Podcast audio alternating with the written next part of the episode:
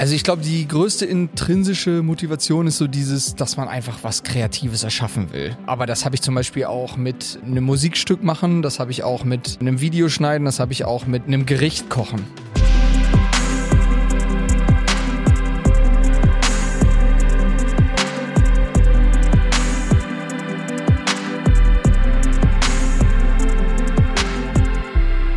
Moin Leute, was geht? Willkommen zu einer neuen Folge vom The Analog Times Podcast. Heute nicht aus meinem süßen, netten Heim in Köln, sondern ich bin ein paar Querstraßen weiter gewandert ins Studio, äh, nee, nicht ins Studio 3, ins Atelier 3, ähm, weil das die Homebase ist von meinem heutigen Gast, Nils Freidel. Schön, dass ich bei dir sein kann. Nicht du bei mir, sondern ich bei dir heute. Ja, äh, vielen Dank für die Einladung und äh, genau, ja, herzlich willkommen, sehr gerne. Erster Podcast hier in dem Studio. Ähm, ja, ich freue mich. Auch dein, dein erster oder hast du schon mal so irgendwie irgendwas erzählt? Äh, Ich habe schon mal was erzählt in einer Radioshow tatsächlich, aber da ging es dann um Musik, nicht um Fotografie. Ähm, also da ging es in erster Linie Musik. Da war dann auch äh, wurde auch ein bisschen über meine Fotografie geredet, aber da ging es äh, genau, das war aber auch nur in Köln, also äh, Köln Campus und äh, ähnliches. Also keine nicht eins live. Was, was hast du denn mit, mit Musik äh, zu schaffen? Weil, also Tobi, der in der letzten Folge da war, hat auch relativ viel davon erzählt, dass er als DJ irgendwie so unterwegs war und irgendwie, das ihn auch irgendwie zur Fotografie gebracht hat. Gibt es da bei dir auch irgendwie so eine Connection? Genau, ähm, ich lege sozusagen auch auf und komme eigentlich vom Produzieren. Also ich habe sozusagen Musik produziert, noch bevor ich äh, fotografiert habe. Also äh, erst Hip-Hop und äh, mittlerweile eigentlich fast nur noch Hausmusik. Genau, und ich habe selber ein Haus-Label, kleines, und in Köln und Ach, funny. Genau, wir legen auch, äh, ja, Scheuß Reh, äh, Buhmann und Sohn, äh, ab und zu halt auch mal in den Clubs. Ähm, der einzige Club, glaube ich, wo ich noch nicht gespielt habe, ist jetzt Gewölbe. Das wäre nochmal so der, wo man, wo man vielleicht nochmal rein sollte irgendwann. Aber sonst haben wir, glaube ich, fast alles. Also Reinecke Fuchs, Odonien, A-Theater und was es nicht alles gibt, ja, genau. Okay, und, und wie hängt das jetzt mit Fotografie irgendwie zusammen? Wo ist da ist der, der Link? Also eigentlich gibt's gar nicht so krassen Link. Ähm, ich würde sagen, ich habe einfach das gelernt. Ja? Ich habe sozusagen Tontechnik, Tonmeister studiert und äh, dann stand ich jetzt künstlerbedingt so ein bisschen hinter der Kamera und wurde halt äh, ab und zu mal fotografiert. Ja, und ich glaube, dann ist man einfach so ein bisschen kreativ. Also wenn man jetzt Musik produzieren kann, äh, dann kennt man sich halt mit den Musikprogrammen aus und dann hat mich halt Fotografie interessiert. Dann habe ich immer nebenbei viel äh, mit dem Handy einfach so rum rumgemacht und ähm, ja, dann hatte ich irgendwann halt voll Bock auf Fotografieren. Und dann habe ich mir eine Leica gekauft, weil ich irgendwie Bock hatte auf äh, den Paul Ripke-Style damals und gedacht habe, okay, es muss die Leica sein. Äh, Ich finde gut, schon, schon bescheiden zum Anfang. So, es ist so, ich, ich mache meinen Führerschein und ich kaufe einen, einen, ne, kein Porsche, was ist sowas altes, so einen alten Aston Martin oder so einen alten, sowas in die Richtung. Aber ich muss sagen, und da gibt's die Analogie mit Musik auch wieder, es hat sich für mich total gelohnt, weil es ist eben so ein geiles ästhetisches Produkt. Ähm, man will das irgendwie benutzen und das ist wie so ein geiler alter Synthesizer. Ähm, man muss gar nicht mehr so viel machen. Ne? Das ist wie bei so einem, wenn du jetzt so einen originalen Juno hast oder so, da sind die Presets von dem äh, Synthesizer sind schon so geil. Ähm, da spielst du einfach ein paar Sachen und es klingt halt einfach perfekt. Und bei der Leica ist es jetzt auch so, wenn du halt eine geile Lichtsituation irgendwie fotografierst, dann habe ich das Gefühl, es wird irgendwie anders eingefangen und ja, dann hat man irgendwie auch Lust, mehr damit zu machen. Ne? Ja. Ob es tatsächlich dann so ist, dass die Bilder anders aussehen, das ist, glaube ich, ein Streitpunkt, den wird man nie regeln können. Ja, absolut. Aber wichtig ist ja nur das Gefühl, ne? wenn, wenn so ein Ding, womit man arbeitet, einem auch richtig Bock macht, das anzufassen und also auch ein bisschen sexuell schon, weil also ich stehe oft zu Hause in meinem Schlafzimmer und habe meine Leica einfach nur in der Hand so und gucke drauf.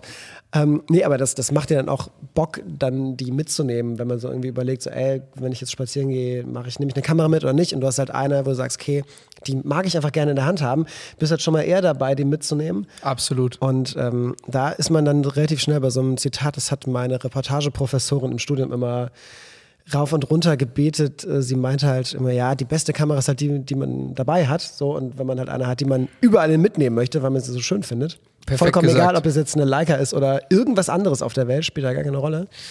Dann ja, absolut. Und ich hatte halt auch die Erfahrung, also ich habe selber die Erfahrung gemacht, dass ich dann ähm, durch meinen Musik-Background äh, und ich habe beim Radio gearbeitet als Tontechniker und dann eine Freundin von mir hatte zum Beispiel dann, das war ganz am Anfang, ich glaube, das war 2016, als ich mir die gerade gekauft habe, äh, hatte dann einen Presseausweis für das Deckmantel-Festival in äh, Amsterdam.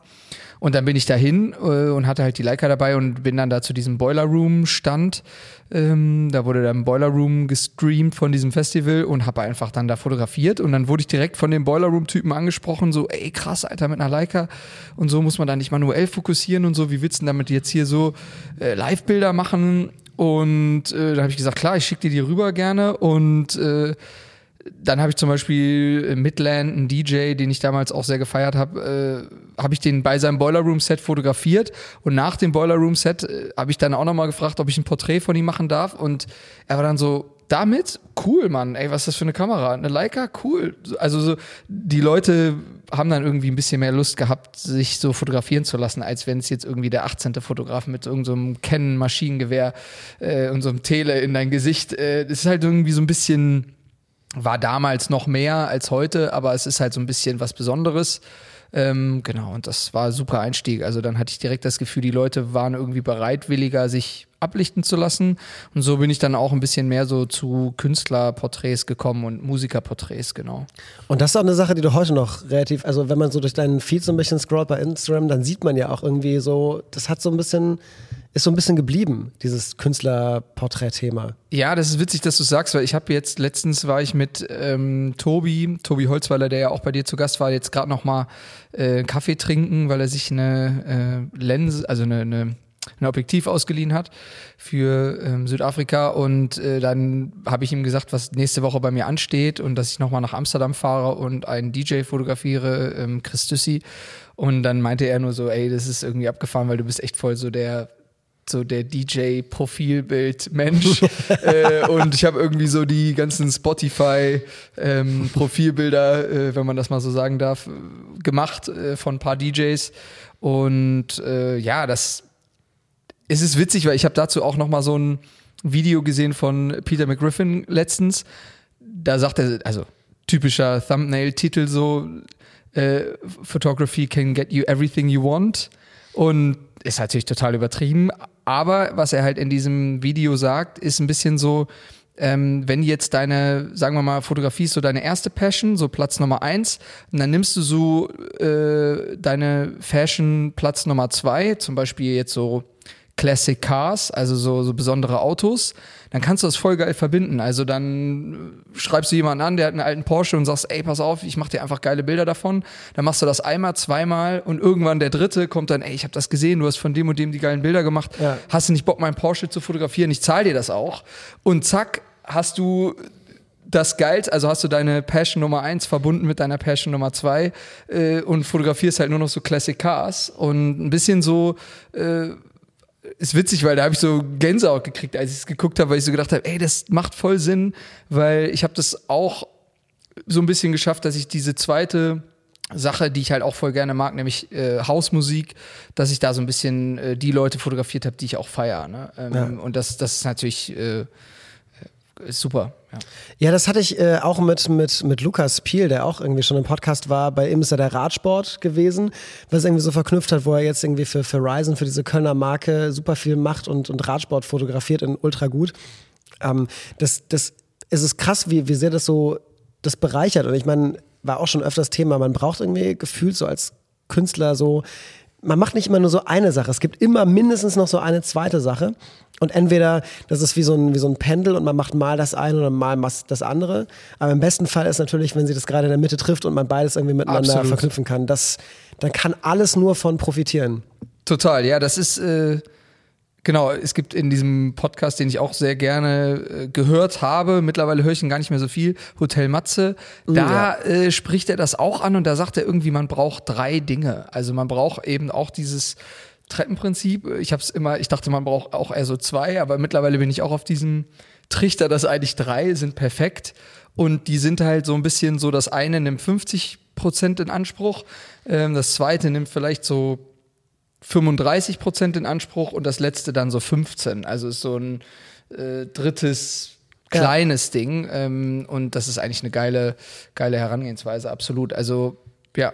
Finde ich cool, weil bei mir stimmt das auch. Also auch so die Aufteilung passt bei mir auch ziemlich genau drauf. Bei mir ist es so das, das Schreiben und die Fotografie und das Theater. Das sind auch diese so drei Dinge, die sich auch so, so, so aufteilen, wie so ein Triangle ist, of Happiness. Was hat wie viel, also was ist Platz Nummer eins? Ja, Platz Nummer eins ist schon das Schreiben, weil ich es auch beruflich jetzt mache und Fotografie, aber also vom Zeitaufwand schreiben, Platz eins vom Herzensding, ja, würde ich schon sagen, die Fotografie ist nochmal Okay. ein kleines Stückchen drüber, aber es sind halt auch diese drei, ja. diese drei Dinge, diese drei Ecken. Ja, und ist es auch irgendwie witzig, ähm, das wird dir vielleicht so gehen mit Schreiben und Fotografie.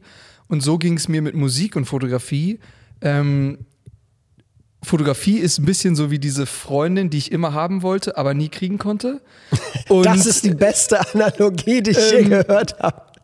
Also, nee, Musik, Musik, ist so wie die, wie die Freundin, die ich immer haben wollte, aber nie kriegen konnte. Ja. So, die so ein bisschen toxisch ist, aber in die ich ultra verknallt bin.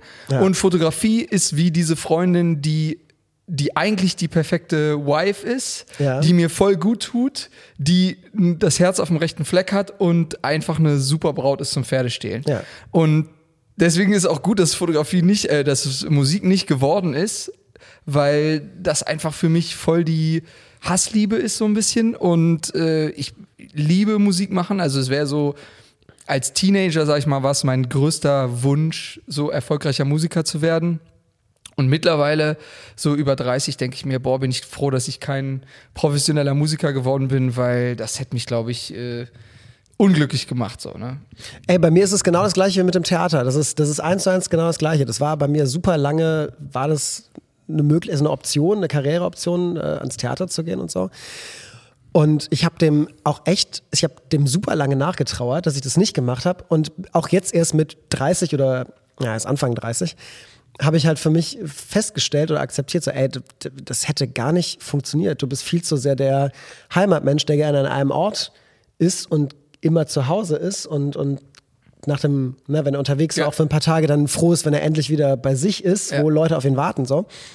Und äh, gerade wenn du Theaterschauspieler bist, hast du die Option nicht. Dann gehst du zu dem Theater, was gerade einen Platz im Ensemble hat, auch wenn das irgendwo in irgendeinem Kaff ist, wo du nie im Leben wohnen wollen würdest. Ja. So, und es hat auch super lange gedauert, halt irgendwie so ein gewisses Alter, ähm, bis um ich das, das so, gecheckt habe ja. und das so akzeptiert habe. Und das, das kann, also es hilft halt super dabei weiter, wenn man irgendwie so ewig an irgendwas hängt, ähm, dann damit so ein bisschen das so loszulassen. Absolut. Voll, ja, absolut, stimme ich, äh, kann ich nur zustimmen. Also es ist auch immer die Ironie, das, das merke ich jetzt gerade bei meiner, also das ist so meine größte Aufgabe für meine Tochter zum Beispiel, ähm, dass man also ich glaube, wir sind alle irgendwie in Deutschland sowieso schon mal sehr privilegiert äh, ja. und, und privilegiert aufgewachsen. Ähm, und äh, wenn man jetzt aus so einer durchschnittlichen Mittelschichtsfamilie kommt, würde ich jetzt mal von ausgehen bei uns beiden, dann konnten wir eigentlich ja alles machen. Also bei mir war das zumindest so, dass meine Eltern im Prinzip äh, gesagt haben, ey, äh, kannst mehr oder minder studieren, worauf du Bock hast. Und deswegen habe ich mich in diese Musikrichtung entwickelt. Was ich aber nicht gemacht habe, was ich jetzt nicht unbedingt bereue, aber was ich zum Beispiel meiner Tochter voll mit auf den Weg geben möchte, ist, nur weil sich etwas zum Beispiel für dich leicht anfühlt, ähm, heißt das nichts, dass, also heißt das nicht, dass es nichts wert ist. Also ja, die ja. Ironie ist manchmal, dass man, das wird dir jetzt wahrscheinlich so sein bei dir mit dem Schreiben, du kannst es wahrscheinlich voll gut. Und weil das aber für dich so einfach ist, hat sich nie als was Besonderes angefühlt. Und deswegen hast du so nie gedacht, boah, das, das fandst du nie so richtig sexy, sondern man findet immer das sexy, was so ein bisschen schwieriger ist. Ja, und, natürlich. Genau. Und eigentlich muss man aber lernen, dass das, was einem leicht fällt, ist halt auch so sein größtes Talent. Und das ist trotzdem voll viel wert, auch wenn ja. sich erstmal für einen so anfühlt, als wäre das nichts wert. Ne? Ja, total, total. Es ist, äh, es ist äh, super, super spannend, dass du das erzählst, weil ähm, gerade gerade mit so dem Schreiben und es, ich glaube, es ist bei super vielen Leuten so, die halt so ein, so ein, so ein Ding haben, so ein Talent für irgendwas. Ähm, das auch als solches zu erkennen, oder wie du schon gesagt hast, so wenn man es gewohnt ist, ey, schreiben ging immer, ging mir immer leicht von der Hand, halt wortwörtlich, war immer easy. Ähm, fällt es einem, also ich hatte auch, bis ich ein gewisses Alter erreicht habe, auch gar nicht so den Gedanken, hey, ich könnte aus dem Schreiben ja auch einen Job machen. Das war, weil es in meinem Kopf war das nichts Besonderes. Das war kein, keine Qualifikation für eine Karriere oder irgendwas. Und ähm, Ja, abgefahren. das muss man erst, muss man erstmal lernen, dass das die Sachen, die man kann, irgendwie, dass das, dass das was, Ja. dass das was wert ist. Absolut, genau das. Ja, absolut. Auf jeden Fall. Ach, crazy. Okay, ich, ich bin voll, wir sind voll, ich bin voll vom Thema abgekommen. Wir waren bei Künstlerporträts und jetzt sind wir bei, ähm, bei deiner Tochter und bei Lebenslektion. Finde ich, finde ich aber, finde ich aber, finde ich aber sehr gut. Ja. Du hast ja, also neben, neben dem Thema Musik, was du ja viel fotografiert hast durch die Künstlerporträts und so weiter und so fort, war ja aber auch irgendwie Schuhwerk Ja, genau. immer, immer so ein Thema. Ist das, ist das jetzt für dich auch so ein drittes, äh, dritte Leidenschaft oder ist das wirklich so ein rein berufliches Thema? Das war tatsächlich, ähm, würde ich sagen, anfangs ein total rein berufliches Thema. Also die Hintergrundstory ist ein bisschen diese. Ich habe dann angefangen zu fotografieren, dann habe ich natürlich, was man halt als äh, Anfangsfotograf so macht, viel ähm, ja einfach äh, Events fotografiert. Classic, Und eines ja. Tages habe ich auch eben äh, Events für Snipes fotografiert, also Festivals äh, begleitet für die. Geilste Zeit meines Lebens, guten Tagessatz gekriegt, äh, besoffen auf irgendwelchen Festivals rumgehangen, äh, keine Kinder, keine Verpflichtungen, hängst in irgendwelchen Hotels ab, kriegst es bezahlt äh, äh, und hüpfst halt auf dem Festival rum und machst halt äh, Artist-Porträts noch nebenbei im Backstage. Hat voll Bock gemacht und äh, hatte neben, nebenbei halt noch einen Teilzeitjob, äh, so ganz seriös. Und äh, dann eines Tages hat halt der Pangea, äh, Johannes, äh, der so ein bisschen, also der war damals schon Freund von mir, ähm, aber wir waren jetzt nicht so richtig dicke befreundet, sondern wir kannten uns und er hatte mal so ein Musikvideo für mein Musikprojekt gemacht. Äh, und der hatte dann irgendwie gepostet, glaube ich, auf Facebook damals, äh, dass die eine Stelle suchen bei Snipes für Schuhfotografie. Und ja, ich würde mal einfach sagen, ich habe mir alles so autodidaktisch beigebracht und dann dachte ich so ein bisschen, ey, naja, es wäre eigentlich ganz cool, dann habe ich so eine Art Mentor. Also er war für mich sowieso so ein krasses Vorbild oder ist auch immer noch äh, äh, voll inspirierend. Und dann, genau, habe ich halt ihn angeschrieben und war so, ja, äh, soll ich dir eine Bewerbung fertig machen und eine Mappe? und, und dann war er so, nö, äh, kommst einfach mal vorbei und äh, wir shooten einfach mal einen Tag zusammen. So. Und ja, dann bin ich da, äh, habe ich ihn begleitet bei Snipes. Äh, da waren wir in Bonn an dem Tag. Und genau, da haben wir dann Schuhe fotografiert für Snipes. Und ich war jetzt ehrlich gesagt gar nicht so drin in diesem Sneaker-Game und auch nicht in diesem Schuhfotografie-Ding. Äh, und genau, da bin ich dann so reingewachsen. Und dann habe ich mir wirklich in den nächsten zwei Jahren oder in den nächsten anderthalb Jahren alles, was mit Sneakern zu tun hat, komplett 24-7 reingeballert und äh, wie man die Schuhe fotografiert, wie man die Schuhe bindet, wie man, dass man die so leicht anwinkelt. Äh, also da gibt es tausend Begriffe. Äh, und dann bin ich da irgendwie so reingerutscht. Ja, und dann ist natürlich auch, äh, kommt das automatisch, dann arbeitest du bei so einem Unternehmen, wo es Sneaker gibt und äh, zu Snipes gehört ja auch noch Soulbox, also das sind dann auch nochmal die bisschen cooleren Sneaker, sag ich mal, die ist ein bisschen so besondereren Sch- Schuhe. Die, für die man campt. Genau. Ja, genau. Oder die, für die man gecampt hat. Also Ja, mittlerweile ja, ja. campt keiner mehr, Gott sei Dank, aber ähm, genau, so, so halt ein bisschen was Besonderes. Und äh, ja, da habe ich dann natürlich, dann kriegst du Prozente, weil du da irgendwie Mitarbeiter bist und dann äh, kaufst du dir halt dann da irgendwie jeden Monat dein äh, Hype-Paar, weil du halt weißt, du sitzt halt an der Quelle, du weißt halt, du bist in der Community drin und dann bist du natürlich irgendwann auch brainwashed. Und es war auch eine geile Zeit, muss ich sagen. Also wenn ich jetzt das mit heute vergleiche, in den letzten, glaube ich, drei Jahren, wenn man sich ein bisschen in der Sneakerwelt auskennt, ist wirklich nichts Innovatives mehr rausgekommen, also auch nichts Neues, sondern gerade so große Firmen wie Nike und Adidas recyceln eigentlich ihre alten Silhouetten äh, die ganze Zeit. Und damals war es wirklich so, ey, da war, also da kam wirklich alle zwei Monate ein komplett neuer Schuh raus, wirklich geiles Zeug. Wo ich immer noch die Schuhe habe und sage, Mann, war das eine geile Zeit. Und wir waren natürlich voll in diesem Hype drin, ähm, hatten dann ein ganz cooles Team bei Snipes, äh, drei Fotografen, und haben, haben uns, ja, war, war eine wilde Zeit. Also wir hatten dann da immer so eine Ikea-Tüte, äh, da haben wir dann unsere sechs Paar Schuhe reingeschmissen, äh, sind dann mit dem Firmenwagen in irgendwelche Parkhäuser und haben im Prinzip äh, Schaufensterkampagnen an uns selber fotografiert, weil es wirklich nur um den Schuh ging. Ne? Also man hat nie die Person gesehen. Und genau, so ist man da reingerutscht und ja, genau, so ist das mit den Schuhen dann gekommen. Es, also quasi eine, eine, eine erzwungene oder gelernte Leidenschaft, wenn man so, wenn man so möchte. Genau, erzwungen würde ich nicht sagen, aber schon so äh, durch Zufall einfach hat sich so ergeben und dann habe ich mich einfach damit so nerdmäßig befasst und ja, Schuhe sind auch einfach super dankbar. Ne? Also Schuhe beschweren sich nicht, äh, Schuhe stellt man hin, Schuhe kann man, äh, also das ist einfach ein, ein cooles Produkt und es ist auch irgendwie ein sehr wichtiges Kleidungsstück, finde ich. Also ich finde, Schuhe sind immer so ein Statement. Was hat jemand für Schuhe, ist immer direkt so ein Statement.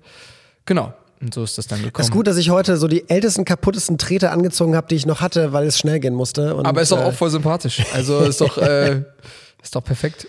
Ja, das sind die Schuhe, die trage ich eigentlich nur, wenn ich eigentlich das Haus verlasse und nicht vorhabe, Menschen zu treffen. Dann trage ich diese Supermarkt. Schuhe. Ja, genau, wenn ich in den Supermarkt gehe oder, oder wenn ich zum Sport gehe, dann, dann trage ich diese Schuhe, sonst, sonst eigentlich nicht. Ja, aber ist doch perfekt. Also solch, jeder hat so ein paar und äh, finde ich eigentlich auch. Also ich habe auch so, ja, weiß ich nicht, ich habe glaube ich auch ein bisschen reduziert. Ich habe jetzt wirklich nicht, es gibt wirklich Leute, die drehen komplett am Rad. Ich hatte mal bestimmt 50 Paar oder 45 und jetzt habe ich glaube ich noch so 30 äh, und ich trage aber am Ende vier. Also jetzt, ich Ja, bin aber klar. auch aus diesem Hype, ist wächst man irgendwann auch raus, weil man einfach sagt, ey, es ist, ähm, du kriegst die Schuhe auch gar nicht mehr durchgerockt. Also ich weiß noch früher, äh, als ich ein Teenager war oder was weiß ich, so 20, da habe ich dann drei oder vier Paar Schuhe gehabt und dann habe ich immer eins komplett durchgelatscht und dann ist das in Müllermann gekommen, dann gab es mal wieder neues. So, und so gab es immer so drei, vier Paare im Durchlauf. Jeder normal denkende Mensch macht das auch noch so, aber wenn du halt irgendwie so Sneak- Sneaker verrückt bist, dann hast du halt x Paar Schuhe und dadurch tragen die sich auch nicht durch. Und du hast eigentlich gar keine Rechtfertigung, dir neues zu kaufen und äh, genau. Ja, das, das, das ärgert einen dann fast schon so ein bisschen. So, ey, geht doch mal bitte irgendwas kaputt, weil ich will jetzt was Neues haben. Ja, genau so ist es. Ich kann, ich kann, ich kann das total gut. Ich habe auch als, als ich wirklich so junger Jugendlicher war, das habe ich, ich hab so nie jemandem erzählt, wirklich. Ähm, ich wollte unbedingt einen iPod haben. So, meine Eltern waren aber, fanden so Hype-Produkte irgendwie kacke und haben auch gar nicht den Sinn darin gesehen. Und dann hatte ich irgendeinen anderen MP3-Player dann irgendwann zum Geburtstag oder zu Weihnachten irgendwie bekommen, ich weiß es nicht mehr. Und ähm, habe dann gedacht, ja gut, vielleicht habe ich ja Glück und das Ding geht irgendwann kaputt und dann kriege ich vielleicht doch noch meinen iPod. Es ist aber auch nicht passiert und irgendwann habe ich dann nachgeholfen, habe dann äh, so den so, oh, das ist ja mir ins Wasser gefallen. Ah, schade, hat immer noch funktioniert. Und irgendwann habe ich es dann geschafft, das Ding kaputt zu kriegen. Und meine Eltern überzeugt, äh, dass ich mir ein iPod kaufen darf. Es ist witzig, dass du sagst, weil ich hatte genau das gleiche. Ich hatte einen Mini-Displayer und dann gab es irgendwie einen anderen, den fand ich dann irgendwie noch geiler und der war blau und so und äh, ja, genau. Aber ich habe es dann, also der andere, die gehen beide noch tatsächlich, aber äh, das Medium ist auch ausgestorben, ja. Aber ich habe das Gefühl, so Leute, die irgendwie Fotografie machen und so, sind sowieso sehr gut darin, sich selbst zu überzeugen, dass sie irgendwas Neues brauchen, weil mit Kameraequipment, das ist ja genau das Gleiche. Du, du, du siehst dann irgendwo bei Instagram so ein Bild und denkst, boah, nee, ich habe keine Linse, mit der ich das schießen könnte. Ich glaube, ich brauche ich glaube, ich brauch sowas. Absolut. Ja, es ist, äh, verrückt. Ich habe mir auch jetzt gerade letzte Woche äh, eine Leica Q3 gekauft und äh, ich brauchte sie jetzt wirklich. Aber ja, ähm, klar. Ähm, nee, das ist tatsächlich schon praktisch gewesen, aber ich habe mir viele Kameras auch in meinem Leben gekauft, die absolut unnötig waren. Also äh, am Ende braucht man eigentlich äh, ja, ein, ein Arbeitstier. Ne? Eine Canon R5 habe ich da einfach mit zwei, drei verschiedenen Linsen. Das ist meine Go-To-Kamera, mit der ich einfach alles mache. Ähm, aber ich mache halt eben jetzt mittlerweile auch viel so, ich, es schimpft sich Content Creator. Dann macht man vielleicht auch ab und zu mal ein Recap-Video. Ich habe Ja. mich jetzt in den letzten Monaten so ein bisschen in Video reingefuchst. Dann ist es schon geil, wenn ich dann halt eine Kuh umhängen habe, um einfach nebenbei so mit Autofokus nochmal so kurz drauf zu halten. Ja. Weil das dann mit einer Kamera zu machen, das, äh, das nervt. Das, das nervt dann schon. Wieso ist es bei dir eigentlich äh, Kamera geworden und nicht Pinsel oder Meißel oder irgendwas anderes, um sich so bildlich auszudrücken, künstlerisch? Boah, ich habe keine Ahnung. Also malen, ich habe Graffiti gemalt so früher, aber auch, glaube ich, mehr wegen dem Kick. Äh, und nicht wegen illegal war. Weil es illegal war und auch wegen der Community. Also ich muss sagen, das feiere ich auch an Graffiti immer noch so extrem ab. Äh, das ist einfach eine geile Community. Also die Leute gehen halt raus nachts im Regen um drei, wenn es kalt ist, äh, malen und dann kannst du noch nicht mal am nächsten Tag sagen, yo, guck mal, was ich gemacht habe, sondern du kannst es halt nur deinen drei Leuten sagen, die mit dir noch mitmalen waren. Das ist einfach irgendwie. Das ist quasi das Anti-Instagram. Genau, es ist irgendwie, es ist so, es, es hat so was Ritterliches, weißt du, so, äh, es hat so was, äh, ja, es ist, wie soll ich sagen, so, ähm, mir fällt das Wort gerade nicht ein, nicht anarchistisch, sondern ähm, so gegen das System, aber trotzdem äh, ist man eben so, weißt du, man petzt auch nicht, äh, ja. man verpfeift seine Kollegen nicht äh, und man geht aber zusammen raus, äh, dann findet der eine irgendwie irgendwas raus, ein Geheimnis, wie man an den einen Spot kommt und das wird halt gehütet äh, wie sonst was und äh, ja, es gibt einfach coole, coole kleine Gimmicks.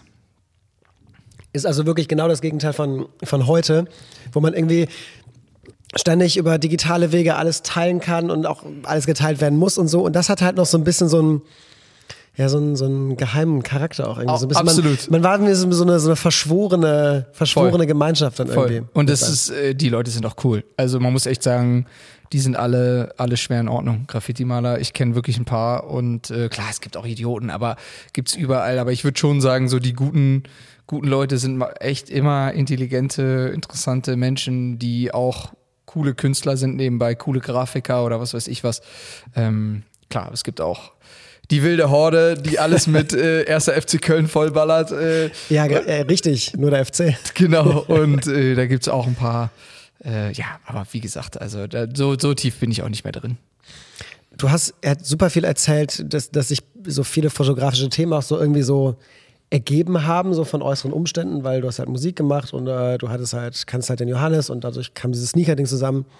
Ähm, ist Fotografie für dich aber trotzdem auch irgendwie so eine, ja, es klingt immer so pathetisch, aber, aber hast, hast du so eine fotografische Stimme in dir, die, die, die dich irgendwie anleitet, die dich dazu bringt, zu fotografieren und die Kamera zu nehmen? Also hast du so ein, ist das so eine intrinsische Motivation, auch Bilder zu machen, oder ist es bei dir wirklich so ein, so ein ich mache es, weil ich es weil ich's kann und weil es für mich gut funktioniert und weil es mir Spaß macht, Thema. Also ich glaube, die größte intrinsische Motivation ist so dieses, dass man einfach was Kreatives erschaffen will. Ähm, aber das habe ich zum Beispiel auch mit äh, einem Musikstück machen, das habe ich auch mit äh, einem Video schneiden, das habe ich auch mit äh, einem Gericht kochen sage ja. ich mal. Ähm, aber das ist, finde ich, schon immer eigentlich das Interessanteste daran. Also ich finde, das Coolste ist immer dieses, äh, wenn man so auf das nächste Plateau geht. Also man, man sieht was, man findet das geil, man will das machen, man geht raus, probiert es aus und irgendwann hat man so die Magic, wie, wie das funktioniert, äh, selber so ausprobiert und dann kommt man so auf dieses nächste Plateau und das ist einfach voll. Also ich finde, es gibt nichts zufriedenstellenderes als das. Ähm, das ist eigentlich so die größte Motivation. Und das zweite ist, äh, was ich extrem toll finde daran, ist, äh, ja, es ist einfach ein, historisches Ding. Ich habe jetzt leider noch nicht so viele historische Bilder gemacht und wenn ich mich jetzt so fragen würde, okay, was ist eigentlich äh, mein absoluter Wunsch, wo ich eigentlich am Ende so hin will, dann sind es einfach Bilder machen, die bleiben. Also deswegen finde ich zum Beispiel auch äh, cool, prominente Menschen zu fotografieren, weil ich einfach der Meinung bin, die werden irgendwann mal in irgendwelchen Geschichtsbüchern auftauchen vielleicht ist das dann dein Foto. Ähm, das finde ich einfach ein, äh, also es ist immer so ein Zeichen der Zeit, der jeweiligen Zeit, was halt da abging. Ähm, da würde ich noch ein bisschen mehr so gerne rein irgendwie. Und weil ich es auch interessant finde, ähm, das habe ich jetzt auch immer bei diesen DJ-Porträts so mitbekommen. Ich finde es einen coolen Ansporn, Leute zu fotografieren, die bekannt sind und die vielleicht wenig Zeit haben und das aber so zu machen, dass man keine Angst hat. Also quasi mit Prominenten in Anführungszeichen so umzugehen wie mit jedem anderen Menschen auch. Und dadurch geht aber auch der Prominente dann mit dir so um, weil du halt keine Scheu hast. Du bist halt einfach irgendein Typ, so genau. wer er irgendein Typ ist. Genau. Und du bist aber trotzdem genauso respektvoll und höflich, wie du zu jedem anderen respektvoll und höflich bist. Aber du bist halt nicht so ein böse gesagt Arschlecker, sag ich jetzt mal so. ähm, und dann finden die Leute das auch in Ordnung und du kommunizierst irgendwie so ganz offen oder du sagst zum Beispiel auch mal so, ah, das sieht jetzt irgendwie überhaupt nicht aus, lass mal, lass mal was anders machen. Und bist dir nicht zu schade oder hast jetzt keine Scheu davor, das mal auch so zu sagen. Ähm, genau, also ich, mich würde es zum Beispiel mega reizen, so, was weiß ich, du hast genau zwei Minuten mit Barack Obama, mach ein mhm, geiles mhm, Foto. Mhm, so, okay. Und dann noch analog. Das klingt, So. wie, klingt wie eine YouTube-Challenge. Also klingt wie so ein YouTube-Video. Ja, aber hätte ich voll Bock drauf. Also auf sowas hätte ich halt mega Bock. Deswegen finde ich auch, äh, finde ich super interessant, äh, Politiker zu fotografieren. Nicht, weil ich jetzt so ultra Politik interessiert bin. Äh, und ich finde jetzt, glaube ich, die meisten Politiker heutzutage sowieso nicht so cool. Also von daher hätte ich jetzt auch nicht so Bock, die zu fotografieren. Aber es wäre einfach irgendwie ein Anreiz zu sagen, okay, der Politiker hat irgendwie 38 Termine an diesem Tag. Der hat genau vier Minuten Zeit für dieses Porträt. Der kommt zwei Minuten zu spät. Das heißt, er ist genau zwei Minuten. Alles muss sitzen. Stellen Sie sich bitte dahin. Da ist das Kreuz auf dem Boden. Gucken Sie bitte zu mir. Gibt es ganz klare Anweisungen. Machst trotzdem halt in den zwei Minuten ein geiles Port- Porträt. Ja. So, das finde ich halt irgendwie spannend. Das mit den ikonischen Bildern ist ja tatsächlich so ein, so ein Thema, ähm, von dem ich, da habe ich auch letztens noch drüber nachgedacht. Also ich, äh, also ich, ich habe den, ich habe den Quatsch ja studiert, Fotografie und da kriegt man halt super viel die, die Altmeister vorgesetzt, sage ich mal, die Altmeister der Fotografie. So kriegst du so einen Cartier-Bresson gezeigt und einen Gary Winogrand und einen Meyerowitz und, ähm, und so weiter und so fort, die ganze Liste. Und diese Fotografen haben alle so, so diese zwei, drei Bilder, wo, wenn du sie siehst, sofort weißt, das ist dieses Bild von diesem Fotografen. So richtig so Ikonen, die halt einfach unverwechselbar sind. So wie die Suppendosen von, von Warhol zum Beispiel. Ja. Du weißt es sofort, du kennst Ja. es. Gibt's das? Oder ich, ich habe das Gefühl, heute passiert es viel seltener, dass sowas noch entsteht, weil A, natürlich Bilderflut ohne Ende ist und B, die meisten von uns ja doch viel auch einfach produzieren, um bei Instagram zu posten und so weiter, wo das dann in so einem, in so einem Sumpffeed ähm, untergeht. Und wenn man sich halt die, die Ikonen der Vergangenheit anguckt, das sind halt immer Bilder, das war dann das Titelbild vom Time Magazine oder das war, das war ähm, der Aufmacher von einem Geo-Artikel oder, oder, oder. So, und dadurch haben diese Bilder halt diese Prominenz bekommen, die sie bekommen haben.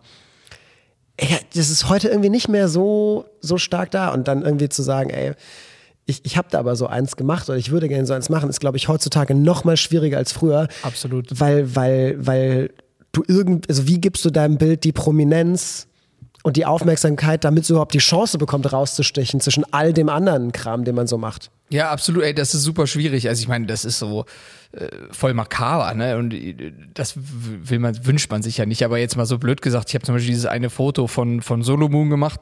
Ähm, das benutzt er jetzt irgendwie seit, das habe ich 2017 geschossen und da- das ist jetzt noch nicht mal ein cooles Foto, aber das ist immer noch und das ist jetzt seit sechs Jahren sein Pressebild. Ne? Ja. Und Solomon ist schon eine große Nummer, so bekannter, sehr bekannter DJ, was weiß ich da auch hatte, gibt's ja auch als Figur in GTA und so. Echt jetzt? Ja, ja, genau. Ach, witzig. Ähm, und diese, also die, das ist so eins meiner bekanntesten Bilder. So, und das ist jetzt nicht cool, aber wenn ich, also, ne, Klopf auf Holz, ne, der soll jetzt noch äh, viele Jahre leben äh, äh, und ich wünsche ihm alles Gute, aber jetzt nur mal hypothetisch, der würde jetzt, was weiß ich, morgen im Flugzeug abstürzen oder so, dann wäre das halt dieses eine Foto von ihm, Ja, ja, was, ja. was man immer benutzen würde. Ne? Ich hab's lieber andersrum, dass er noch ein paar Jahre lebt und dann ist es trotzdem vielleicht irgendwann mal das Foto, wenn ich ein alter Sack bin oder ich sterbe vor ihm, wer weiß, keiner, ist ja auch Ja, egal. klar. Aber ähm, ist es einfach dieses Gefühl, ähm, ja, das ist halt, das ist, äh, und also, wie du schon gesagt hast, es ist ultra schwer, aber das liegt natürlich auch daran, weil wir durch die, durchs digitale Zeitalter, ja, ist das einfach, gibt's, gibt's von allem Bilder und, und äh, ja, es lässt sich eigentlich nur noch äh, durch, da muss man eigentlich Kriegsfotograf werden, ja, Ja, oder so, ja. so, so wirklich in die absoluten krassesten Ereignisse reingehen, damit man wirklich diese Bilder macht. Darauf habe ich jetzt auch nicht so Bock. Dann probiere ich jetzt eher so auf kleiner Flamme zum Beispiel zu sagen, okay, mir würde es schon reichen, dass wenn ich für eine Musikepoche, für eine bestimmte Art von Hausmusik den Großteil der Fotos gemacht habe. Das Ja. würde mir ja zum Beispiel, das ist ja auch schon voll die Aufgabe so. Ja, klar, das ist schon, Ähm, hast du schon was vorgenommen dann. Genau, aber das ist halt dann trotzdem irgendwie auch cool. Oder wenn du halt weißt, äh, du hast irgendwie einen Künstler äh, über mehrere Jahre in seiner in seiner Karriere begleitet und hast eigentlich jedes Foto gemacht, was ihn immer noch mal so auf den auf den nächsten Step äh, gehoben hat. Ne? Und ähm, So ein bisschen wie die, wie die Paul Ripke Materia Love Story. genau. So, in die Richtung. Genau. Und was ich halt noch ein bisschen cooler finde an Hausmusik im Gegensatz zu Hip-Hop, Hip-Hop ist ultra schnelllebig. Also es gibt, glaube ich, keine Musikrichtung, die so schnell kommt, so knallt und so schnell wieder weg ist. Also bei Hip-Hop ist es echt so, du schießt, also ich habe wirklich auch schon ein paar Rapper fotografiert, ja, zum Beispiel Mero damals, ja, habe ich das, das Albumcover gemacht und Pressebilder. Auch richtig coole Bilder, aber ey, da fragt jetzt kein Mensch mehr nach. Also, weil das ist einfach, der Künstler ist einfach nicht mehr relevant. Ja. Ähm, so, das war in diesen zwei Jahren oder in diesem einen Jahr, wo der diesen krassen Hype hatte, war das voll das gefragte Foto. Und da konnte ich mir so richtig so, und ich habe es auch wieder von meiner Website runtergenommen, ne, weil ich einfach gesagt habe, so, ey, wer ist das? Oder also das interessiert keine Sau mehr. Ne? Hingegen bei Hausmusik habe ich das Gefühl, das ist so ein bisschen die, also da wird nicht so viel, die drehen ja zum Beispiel auch kein Musikvideo. Die bringen ja Musik raus ohne Musikvideo. Bei Hip-Hop gibt es ja immer irgendwie pro Album sechs Videos und ja, äh, gut, mittlerweile auch nicht mehr so wie früher, aber ich sag mal so vor drei, vier Jahren noch. Und dann wird halt bei dem Musikvideo da in dem Setup wird dann halt noch ein cooles Cover gemacht, ne, für die Single. So. Ähm, und bei House oder Techno ist es schon noch so, dass die Leute haben halt ein Artist-Bild und das wird halt dann für zwei Jahre auf jedem Flyer durchgenudelt. Äh, und das ist halt dann auch irgendwie so für den Fotografen ein bisschen cooler, ne? wenn du dann halt das eine Bild gemacht hast, was halt noch ein bisschen öfter benutzt wird. Und bei ja, bei Rappern ist es einfach so, ey, ich kann ja nicht jedes Mal die gleiche Jacke anhaben. Also da würde sich der äh, Techno-DJ, dem ist das scheißegal, der ein weißes T-Shirt an, der hat dann halt auf jedem, ja, genau. auf jedem Bild dieses eine weiße T-Shirt an, das ist dem scheißegal.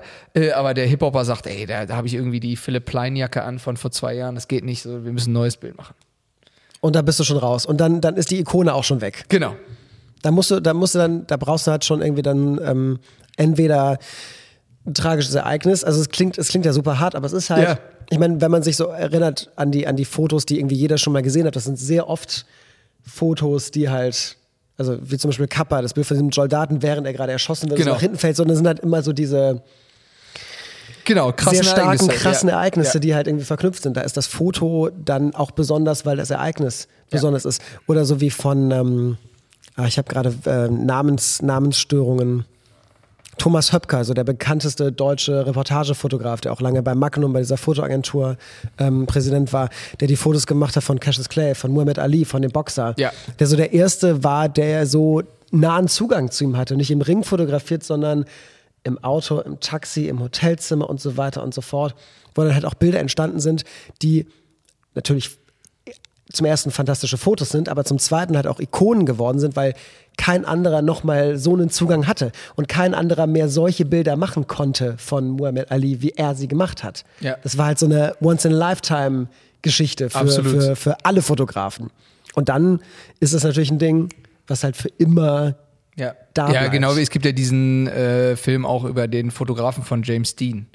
Ähm, mhm. Und äh, da ist es genau das Gleiche. Ne? Und da muss man halt auch leider sagen, also der Film wäre jetzt auch nicht entstanden und der Fotograf wäre jetzt auch nicht so krass bekannt geworden, wenn James Dean sich nicht äh, mit seinem Porsche am Baum zersägt hätte.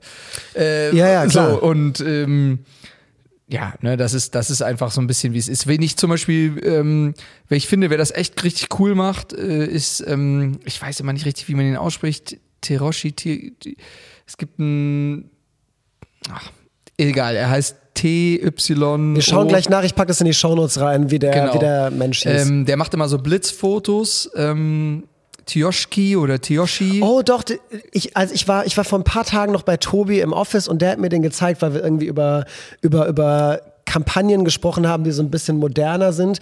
Und der hatte auch irgendwie für die Zeit auch so Politiker und so Tiere vor allem fotografiert. Genau, und der du? hat, ja. genau, und der hat immer, der fotografiert immer nach dem gleichen Prinzip, der hat immer einen Aufsteckblitz an so einem Kabel und hält den halt so Ja, schräg genau. äh, von oben oder von der Seite. Und der hat so, also der hat einen ganz klaren Stil, immer so was leicht bläuliches.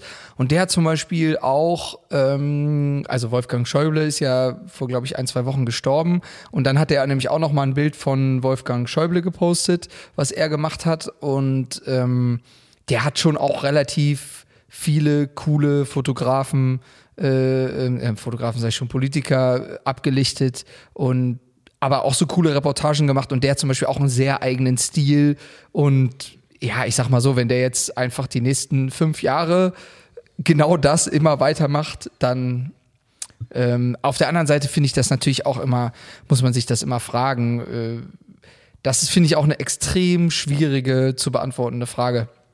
Ich könnte ja auch sagen, okay, ich mache jetzt ein Setup, ein analoges Setup, Yashica T4, immer blitzen, immer äh, den einen Film, immer den einen Scan und davon mache ich ganz, ganz viele Porträts. Und das ist das Einzige, was ich auf Instagram poste.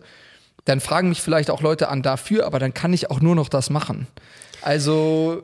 Ja, das ist halt immer so dieses Ab. Ich meine, Market, wir sind ja als, als kreative Menschen, haben wir alle auch ein bisschen mit Marketing zu tun und Logik ist ja ganz einfach. Je mehr Nische, desto mehr Experte und desto höher die Wahrscheinlichkeit, dass du für solche Dinge angefragt bist. Eher als wenn du sagst, ich bin der Fotograf, der alles macht, weil dann gibt es 100 andere, die in Teilbereichen besser sind als du. Ja. Aber da gibt man halt auch, im, wie du schon gerade gesagt hast, so ein Stück weit seine Freiheit auf, indem man sich halt, das ist wie, wie Typecasting bei Schauspielern. So, wenn du einmal die genau. Liebeskomödie gespielt hast und ein zweites Mal und ein drittes Mal. Oder einmal frag, Bösewicht. Genau, dann fragt dich keiner mehr für einen Thriller, dann bist du immer der Trottel, der mit den Rosen am Ende nach 90 Minuten vor der Tür der Dame steht. Ja. Und bleibst ja. es auch. Ja, absolut. Sehr, sehr guter Punkt. Auf jeden Fall, der Vergleich mit den Schauspielern ist perfekt, weil das ist. Oder das gleiche ist auch mit, ne, also ich finde immer zwischen Kochen und Fotografieren. Also ich finde, Kochen ist sowieso die geilste man kann die geilsten Analogien herstellen mit allem, was kreativ ist. Also ich finde zum Beispiel Kochen und Musik machen voll ähnlich oder Kochen und Fotografieren ist auch voll ähnlich. Ähm, da, das, da könnte man jetzt auch sagen, also jemand, der so eine äh, leichte mediterrane Küche kocht, der könnte vielleicht auch was anderes machen, aber der wird dann immer wieder für dieses eine ja. ähm, angefragt. Und äh, genau, wenn du dann einmal das Restaurant hast, was das macht, dann kommen die Leute halt deswegen dahin und dann kannst du nicht einfach sagen, so, yo, äh, jetzt gibt's aber Steak mit Kartoffeln und Bohnen. So, ne? Auch wenn du das voll gut könntest, dann wollen die Leute halt, was weiß ich, den Couscous-Salat und äh, irgendwie Reis mit Zitronengeschmack und ja, keine genau. so. Und dann ist es halt, äh, ja, dann bist du halt voll in der Kerbe drin, ja. Das stimmt. Mir, mir, fällt das halt auch immer wieder bei mir selbst zum Beispiel auf, aber nicht nur von anderen Leuten, sondern auch von mir selbst, so, weil ich ähm, hab, ich komme gefühlt alle drei Wochen komme ich so an den Punkt, wo ich sage, so, ich habe gar keinen Bock mehr, immer noch nackte Frauen in Hotelzimmern zu fotografieren, was ich dutzende Male gemacht habe. Und dann nehme ich mir das vor, ich mache das jetzt nicht mehr und dann fotografiere ich einmal was anderes und denke mir, weiß ich jetzt nicht. Ich glaube, ich glaube, ich, ich, noch einmal, einmal gehe ich noch ins Hotel und dann mache ich noch mal so eine Strecke. Aber ich meine, äh, nackte Frauen in Hotelzimmern ist ja auch nicht das Schlechteste. Also ähm es ist, äh, es ist, es ist so ein Ever, es ist so ein Evergreen. Das Einzige, was mich daran wirklich abfuckt, manchmal, und das ist, das ist, wenn, wenn Menschen so es gibt zwei Leute, zwei Arten von Menschen, die diese Bilder sehen. Menschen, die sich mit Fotografie beschäftigen und da ein Auge für haben und andere Menschen. Und natürlich sollen sich alle Menschen alles angucken dürfen. Kunst ist frei für alle. Super, super Sache.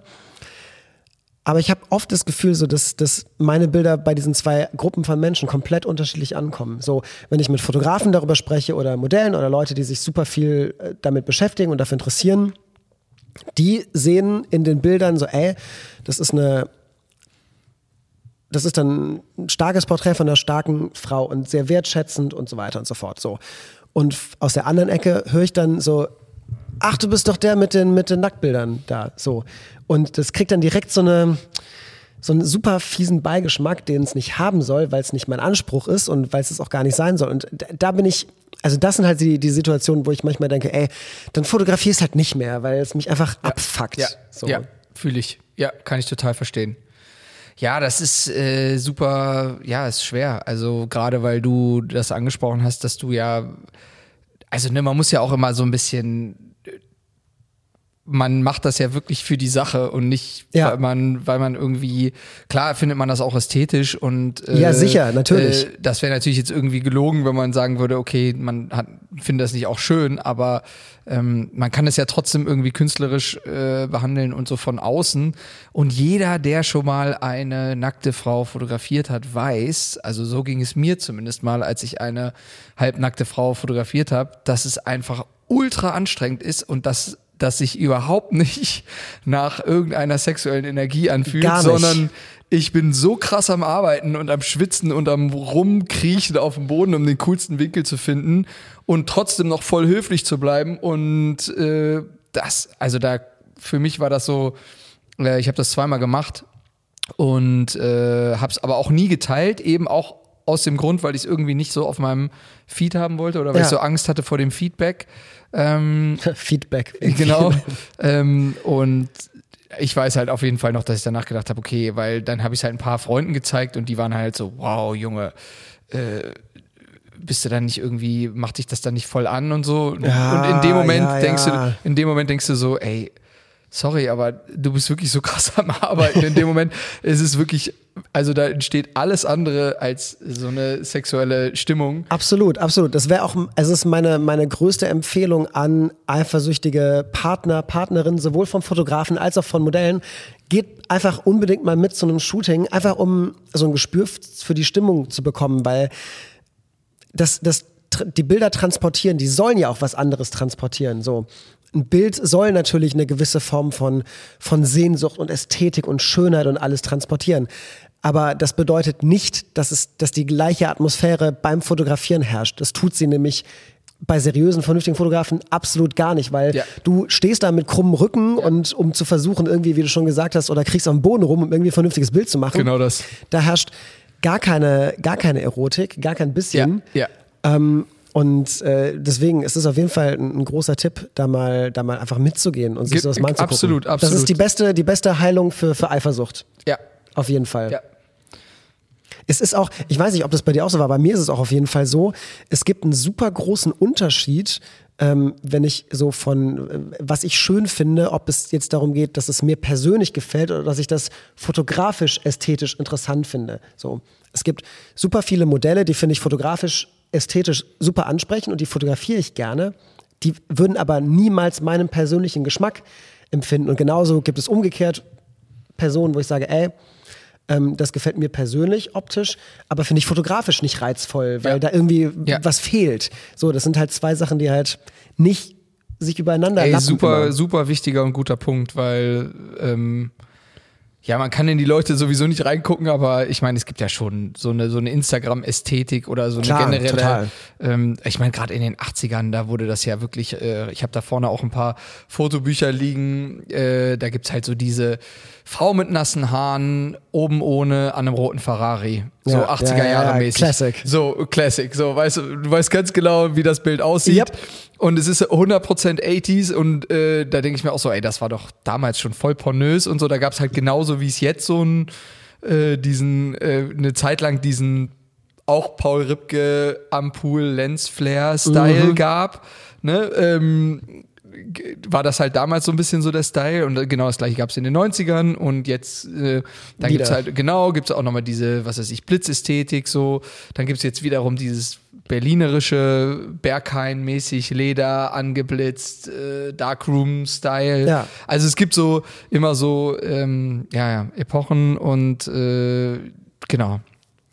Ich finde das, äh, als, als du eben sagtest, dass du irgendwie ein Kumpel dich dann gefragt hat, äh, hat es sich nicht voll angemacht, da, da, da, ähm, finde ich ganz interessant, weil ich habe vor einiger Zeit eine Doku geguckt noch über Peter Lindberg, so auch einer der, also Ja. vielleicht der größte deutsche Fotograf aller Zeiten, so und ähm, der wurde in dieser Doku auch irgendwie gefragt, ähm, ob er sich dann nicht mal, weil er auch diese ganzen Supermodels halt fotografiert hat, ob er sich dann nicht mal in, in eine von denen verguckt. Und dann sagte er halt so, ja doch, jeden Tag. Jeden Tag von neun bis fünf bin ich verliebt und dann gehe ich nach Hause zu meiner Frau. So, wo sagt, okay, es gibt da eine ganz, ganz klare Trennlinie. Ich bin in meiner Funktion als Fotograf, muss ich dann irgendwie jetzt gerade diese Person super, super toll finden, damit Ja. ich sie fotografieren kann, was natürlich auch eine individuelle Sache ist. Das ist natürlich nicht für alle so. Aber der da schon ganz klar die Grenze gezogen hat, so, das finde ich beruflich, finde ich diese Frau dann toll.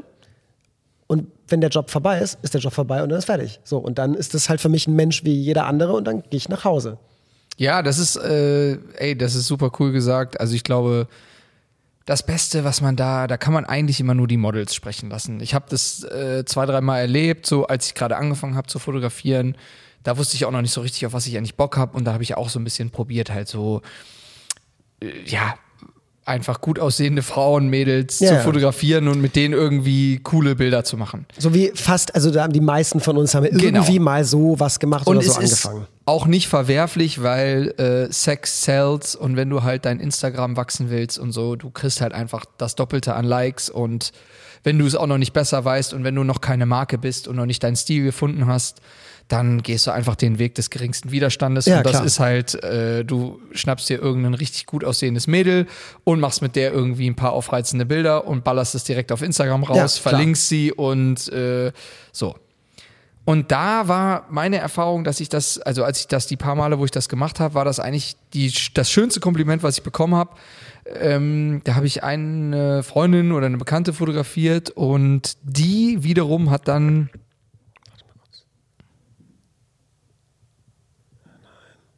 So, hallo, hallo. Bist du, bist du noch. Ah ja, doch, wir sind wieder da. Setz einfach nochmal neu an, der hatte irgendwie. Genau. Der spinnt schon mal und nimmt sich eine andere Audioquelle. Und dann habe ich einmal eine Freundin von mir quasi, eine Bekannte fotografiert und da war das größte Kompliment zum Beispiel, dass die dann ihrer anderen Freundin, also die wollte dann auch mal irgendwie Fotos machen und so und die hat dann ihr erzählt, ey, mach's einfach mit Nils, äh, das hat super geil funktioniert, das war überhaupt nicht awkward, da war überhaupt nicht dieses, jo, der hat mich danach irgendwie angemacht und Ja, ja, ja. Äh, äh, das war voll respektvoll und es war einfach buddymäßig und äh, genau, wie Peter Lindberg. Äh, um fünf war das Shooting vorbei und dann ist man nach Hause gegangen. So, ähm, ja, und das ist halt auch immer so die Frage, ne? Also, als ich sozusagen früher noch, keine Ahnung, äh, äh, nicht vergeben war, so mäßig dann und dann andere Leute kennengelernt habe, äh, dann war auch immer so die Frage, ja, okay, also gerade von Frauen, die wollten dann immer so wissen, so hast du schon mal bei einem Shooting, Ja. äh, hast du schon mal eine vernascht beim Shooting oder so und dann denke ich mir immer so, nee, also da ist halt auch wieder dieses, was wir eben schon am Wickel hatten, wenn man es halt ernst meint und professionell macht oder einfach Bock hat auf ein geiles Foto, dann ist man in dem Moment so in seinem Tunnel äh, und so irgendwie in seiner Welt. Und äh, zusammengefasst, das größte Kompliment ist eigentlich immer nur das Feedback von dem jeweiligen Model, wenn das Model das Gefühl hatte, ey, ich habe mich super wohl gefühlt und es sind schöne Bilder bei rausgekommen und ich habe mich vor allen Dingen sehr krass respektiert gefühlt und ich hatte irgendwie das Gefühl, das ist hier irgendwie so ein Safe Space und äh, auch in der Nachkommunikation, man teilt die Bilder, sagt, bist du cool damit, sollen wir das teilen, was soll ich, soll ich das noch rausnehmen, gefällt dir das, also so. Ja. Und wenn man das macht, dann äh, wird sich das automatisch in die Welt tragen im positivsten Sinne. Genauso wie sich Gott sei Dank auch im, posit im negativsten Sinne dann in die Welt trägt, wenn Leute halt genau so nicht sind. Ja, das ist, also ich habe in der letzten Folge mit Tobi super viel über Social Media hergezogen, weil, weil das einen echt wirklich krank machen kann, super toxisch sein kann. Aber bei solchen Sachen, irgendwie so die schwarzen Schafe dann irgendwie, ähm, ja, offen zu offenbaren, da, da ist Social Media dann wieder eine fantastische Sache, weil sich da natürlich sehr, sehr schnell rumspricht, mit wem man halt eben vielleicht dann besser nicht fotografiert. so. genau, absolut. Finde ich, finde ich, finde ich, finde ich spannend. Ist ein, ist, da macht aber auch, glaube ich, jeder so die gleichen, die gleichen Erfahrungen, früher oder später. Absolut, ja. Man lernt ja auch dann irgendwie relativ schnell, worauf es dann ankommt. Und das ist ja dann auch ein Garant für gute Bilder, wenn du halt weißt, okay, jeder fühlt sich wohl, jeder fühlt sich sicher beim Fotografieren und, und keiner hat da irgendwie das Gefühl, dass irgendwas seltsam ist, dann. weil- Absolut. Das ist auch, ehrlich gesagt, glaube ich, der Großteil bei unserem Job. Und das merke ich immer wieder. Und das ist auch der Großteil, warum mich Leute wie DJs immer wieder fragen, ob ich Bilder mit ihnen machen kann, ist nicht, weil, also es gibt sicherlich den einen oder anderen Fotografen da draußen, der das genauso gut kann oder besser ähm, als ich. Aber ist, glaube ich, dieses Gefühl, die Leute fühlen sich einfach abgeholt. Ne? Und Ja. das äh, finde ich, das merke ich immer wieder. Jetzt in dieser hundertprozentigen Selbstständigkeit merke ich einfach, dass es, es hört sich ganz schrecklich an, aber ich sage es jetzt einfach mal so ist, wie es ist, so wenn man halt serviceorientiert arbeitet. Also wenn man die Leute, wenn man den Leuten das Gefühl gibt, äh, dem Kunden, in dem Fall jetzt der DJ, äh, dass man erstens genau vorher bespricht, was man vorhat, zweitens, wenn es Komplikationen gibt am Set oder wenn was nicht funktioniert, dass man es auch offen sagt und nicht irgendwie so beiseite schiebt oder unter den Teppich kehrt. Ähm, genauso, dass man dem Kunden halt auch sagt, pass auf, das und das ist möglich, dass, also dass man nicht den Leuten das Blau vom Himmel verspricht äh, und, und dass man einfach so ähm, ja, ehrlich ist in dem Sinne. Und dann habe ich auch immer das Gefühl, dass das kommt das dann so zurück.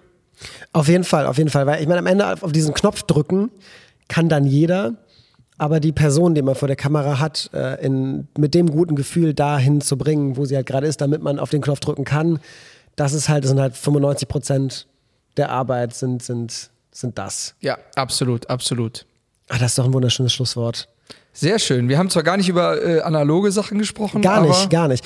Muss es ja, muss es ja auch gar nicht. Ich finde ich find so diese, weil Tech Talk mache ich sowieso nicht so gerne. Mir ist es dann viel wichtiger zu erfahren, warum jemand fotografiert und was für Gedanken da irgendwie so mitspielen. Das ist ja das, was es ausmacht, weil sonst äh, habe ich 20 Podcast-Folgen, wo alle mir erzählen, boah, ich habe eine M6 und die ist geil. So, das ist auch nicht das. Ich habe ich hab gerade eine M6 und das ist die M6 von Tobi. die, äh, Ah. die kann ich jetzt noch ausprobieren, da freue ich mich jetzt drauf. Ähm, genau, die hat er mir sozusagen äh, ausgeliehen, weil das ist die einzige Kamera, wo ich so wirklich mittlerweile noch sage, okay, also wenn es irgendwann mal noch eine Kamera sein muss, dann, Dann die. dann die, weil das ist einfach, das ist wunderschön. Ja, ja. Ich gucke sie auch einfach gerne an und dann ähm, gehe ich schlafen. Ähm, es hat mich sehr gefreut, dass ich hier sein durfte, dass du das äh, mitgemacht hast, so spontan. Ja, vielen Dank. Und ähm, ich fand, war ein super spannendes Gespräch. Ich liebe es, dass ich gar nicht weiß, wohin sowas führt am Anfang, wenn ich loslege. Und dann ist man plötzlich bei ikonischen Fotografien, wo man noch über DJs und Sneaker gesprochen hat. Ja.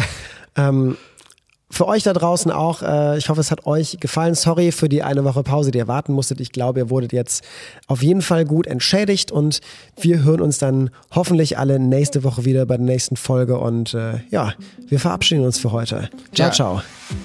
Und du darfst auch noch Tschö sagen. Ich darf auch noch Tschüss sagen. Ja. Also vielen lieben Dank, dass ich da sein durfte. Und ja, ich hoffe, ich habe nicht zu viel gequatscht und es lässt sich einigermaßen anhören. In dem Sinne, bis bald. Bis bald, ciao.